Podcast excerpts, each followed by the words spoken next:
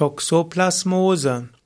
Toxoplasmose ist eine sogenannte Infektionskrankheit, die es auf der ganzen Welt gibt. Toxoplasmose betrifft als Endwirt vor allem die Katzen. Der Mensch kann dabei ein Zwischenwirt sein. Toxoplasmose wird insbesondere übertragen auf den Menschen über rohe und ungenügende erhitzte Fleischwaren.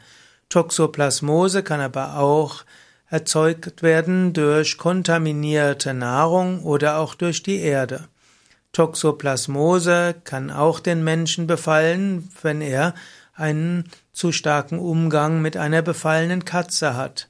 Normalerweise verursacht die Infektion beim Menschen keine Beschwerden, sie führt nur zu großen Problemen bei der Katze.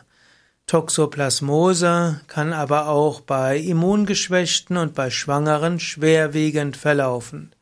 Toxoplasmose wird äh, übertragen durch den Parasiten Toxoplasma gondii. Es ist eigentlich eine sogenannte Tierkrankheit, also eine Zoonose, und der Mensch fängt sich praktisch die Toxoplasmose ein als Zwischenwirt. Die Toxoplasmose ist gar nicht mal selten. Man sagt, dass die Bevölkerung, dass etwa die Hälfte der Bevölkerung in Deutschland eine Toxoplasmose hinter sich hat. Im Alter hat fast 70 Prozent der über 50-Jährigen Antikörper als Zeichen einer Toxoplasmose-Infektion.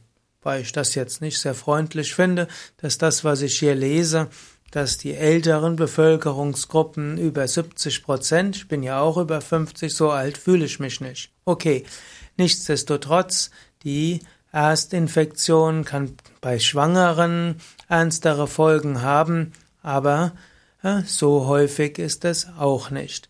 Die Toxoplasmose hat eine Inkubationszeit zwischen einigen Tagen bis drei Wochen Toxoplasmose verläuft im Menschen in neun von zehn Fällen sogar beschwerdefrei, das heißt, du kriegst gar nichts davon mit. Toxoplasmose kann aber auch manchmal grippeähnliche Symptome erzeugen, wie Kopf- und Gliederschmerzen, Müdigkeit und Fieber. Manchmal gibt es auch Lymphknotenanschwellung. Toxoplasmose wird schwieriger, wenn man ein geschwächtes Immunsystem hat. Ja, Toxoplasmose kann also verschiedene Ursachen haben. Toxoplasmose kann eben auch über den Kot der Pflanze kommen, aber meistens bekommt man die Toxoplasmose eher durch Fleischgerichte als durch den Katzenkot. Es gibt allerdings auch Schmierinfektionen, also die direkte Übertragung der Toxoplasmen wenn man sich zum Beispiel nach dem direkten Kontakt mit Katzen oder ihren Exkrementen, zum Beispiel Katzenstreu, mit ungewaschenen Händen in den, an den Mund greift.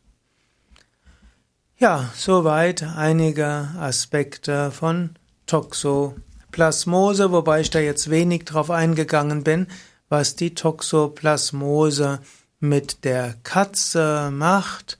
Vielleicht sollte ich dort noch etwas sagen. Die Katzen machen normalerweise nur einmal im Leben eine Toxoplasmose durch.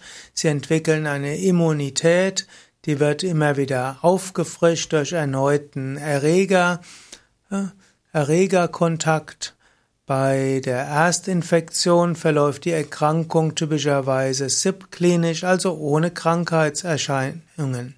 Manchmal gibt es einen leichten Durchfall, manchmal leichtes Fieber, manchmal Lymphknotenbeschwerden. Es gibt aber auch die sogenannte chronische Toxoplasmose, die kommt bei Katzen aber nur vor bei Störungen des Immunsystems. Diese kann in zentralnervösen Symptomen sich zeigen, da kann Gangstörungen, Schüttelkrämpfe dazugehören, auch Durchfall, Durchfall oder Abmagerung, Magen-Darm-Probleme, Erbrechen und sogar Entzündungen in den Augen. Ja, so gibt es dann auch verschiedene Methoden zur Behandlung der Toxoplasmose. Bei Nagetieren kann die Toxoplasmose auch zu Verhaltensänderungen führen. Toxoplasmose führt beispielsweise bei Nagetieren dazu, dass die infizierten Tiere ihre Scheu gegenüber dem Geruch von Katzen verlieren und deshalb können dann die Nagetiere von der Katze besser gefangen werden. Und so kann man sagen, die Toxoplasmose-Erreger wollen ja letztlich von der Katze, brauchen die Katze als Endwirt und die Nagetiere sind Zwischenwirt und so verändern die, verändert die Toxoplasmose die, ähm, die Nagetiere, so dass sie leichter von der Katze gefangen werden können. Man nimmt an, dass manche Menschen auch Verhaltensänderungen bekommen durch Toxoplasmose. Man nimmt zum Beispiel, man hat zum Beispiel nachweisen können, dass infizierte Männer eher introvertierter sind, misstrauischer und trotzdem risikobereiter sind. Man sagt, dass infizierte Männer eher dazu neigen, Regeln zu missachten und Meinung anderer zu ignorieren, wenn sie eine Toxoplasmose-Infektion durchgemacht haben. Frauen werden oft offener, vertrauensseliger und äh, ändern ihre, ihre, ja, ihre Psyche auch.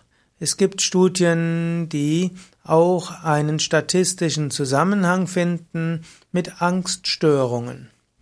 Ja, so ist das durchaus eine interessante Sache, dass die Kleinstlebewesen, die im Menschen etwas aktiv sind oder mal waren, auch langfristig Persönlichkeitsveränderungen hervorrufen können. Wenn ich jetzt so drüber nachdenke, ja, das ist schon eine eigenartige Geschichte.